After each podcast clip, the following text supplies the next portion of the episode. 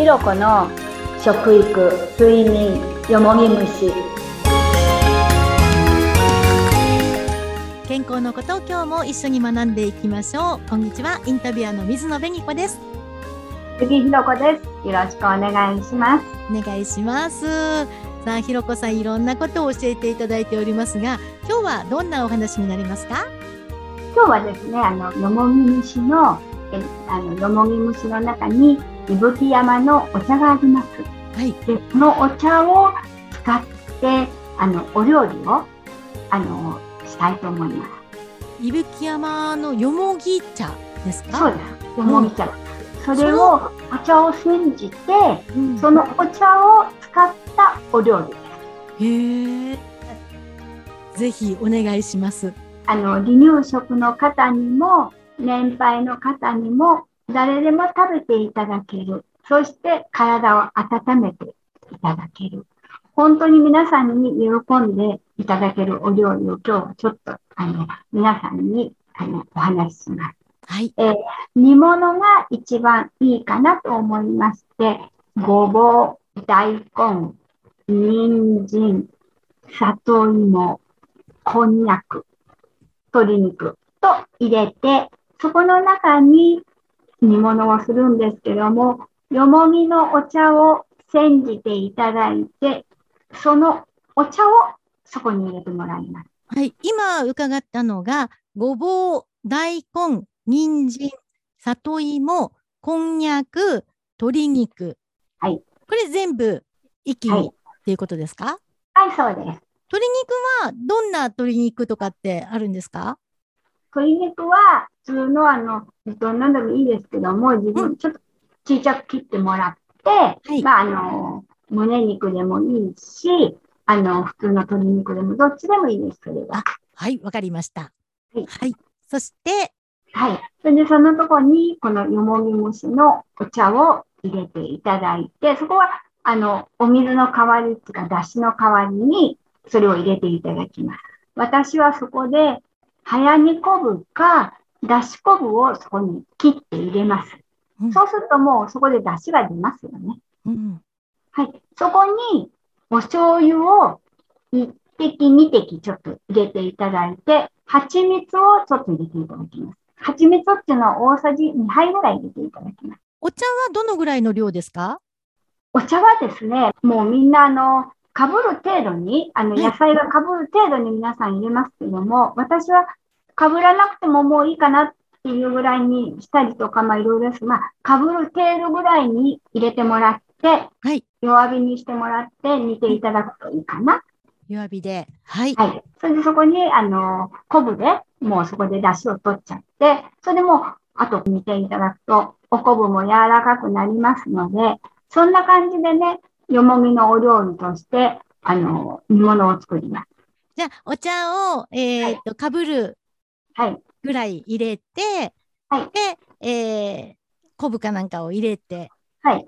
で、お醤油1、2滴、蜂蜜を大さじ2ぐらい入れて、弱火でコトコト煮込むと。そうです。はい。どのぐらい煮込めばいいんですかね、時間は。時間はもう私はね、40分ぐらいは煮ます。あ、そんなにですか？本当にコトコトコトコト。そうすると、本当にそこの野菜の本当にうまみとかね、はいもうそういう一つ一つの味が出るもんですから、それでまたそこのよもぎのお茶のまた風味がすごくいいんです。へえ。いいですね。ね、ぜひもう本当に1年間食べたら体の体温も上がるし、本当に冬はこれでお鍋やったらもう最高ですよ。もう、これお砂糖とかじゃなくて蜂蜜っていうところもポイントですかね。そうです。お砂糖は、白砂糖は特にそうですが、体を冷やすから、私はお砂糖は使わないんです。へえ。体冷やしちゃうんですか、砂糖ってそうで。す。はい。知りませんでした。うん。ではその代わりに蜂蜜を使うようにして、えーこれ今日はそのごぼう、大根、人参、里芋、こんにゃく、鶏肉ってご紹介いただきましたけど、こうお好きな野菜にこう変えたりとかしていってもいいってことですかね？そうです。なるべくだったら皆さんあの根のもの、土のもの、っていうのがいいって言われますので、うん。一日の生活の中で一番欠けてるのがそこってよく言われますので、煮物するときにはそういうものに何か取り組むといいと思う。根のもの、土のもの。はい。へえ、そうなんですね。それは、やっぱり栄養分がいっぱいあるってことですかね。ですよね。うーん。ひろこさんが個人的に好きな食べ物は何ですか？私はもうね、すぐに嫌いなものがないんですよ。へえ。え、それは昔からですか？そうです。え、やっぱりもう健康な秘訣はそこもありますね。でも本当に嫌いなものがないから、季節のお料理ができるから幸せですよね、自分はね。うん、そうですよね。そっか。でも、あの、よもぎ虫のね、お話を前に伺いましたけど、よもぎって、いろんな活用法があるんですね。はい。うん。本当にもう私もまさかこのお茶でこんなにいろんなお料理ができるとは全然思ってなかったもんですから、うん。このよもぎの、よもぎでパンもできますし、本当にできないものがないくらいいろんなものができます。へえ。よもぎ自体がすごく本当に、あの、素晴らしい成分を持っているっていうことですかね。そうですよね。うん。パワーの源。うん。本当にあの、私が身近な方が、本当にもう癌の手術をして、このお茶で1年で体温が上がったって言ったから、これはお料理にできるんじゃないかなと思って、この伊吹山のお茶でお料理を始めてみました。うんこれ、伊吹山のよもぎっていうのは、普通に、あの、売ってる、どこかで私たち、こう、買えるんですか？いや、あの、私のところへ言っていただければ、あの、買えます。であ、そうなんお店です。ではなかなかちょっと売ってないものですから、まあ、あとはサロンを開いている方のところに言っていただければ、あの、よもぎをね、サロンやってる方のところには、もう、そこに置いてあります。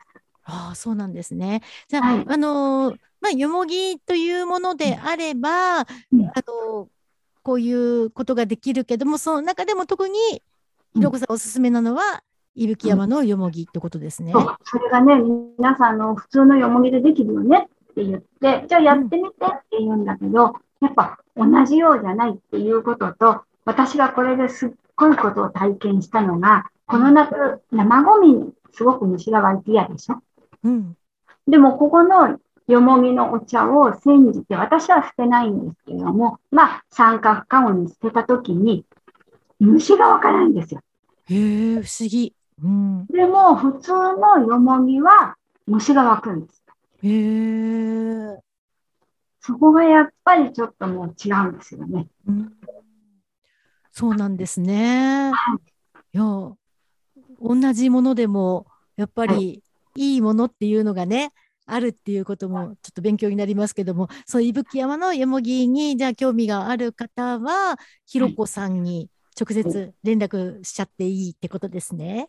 はい。ぜひお願いします。はい。今日はとてもあの素敵なレシピを教えていただきましたので、早速私もチャレンジしてみたいと思いますが、料理が苦手な私でも、これは切って入れて、こう40分ぐらい火に気をつけてほっとけばいいんですもんね。やってみてください。はい、ありがとうございました。えひろこさんへのえ直接の連絡はこの番組の説明欄のとこですね。インスタとかフェイスブックに飛べるようになっておりますので、ぜひこちらもチェックしてみてください。ということで今日もありがとうございました。ありがとうございました。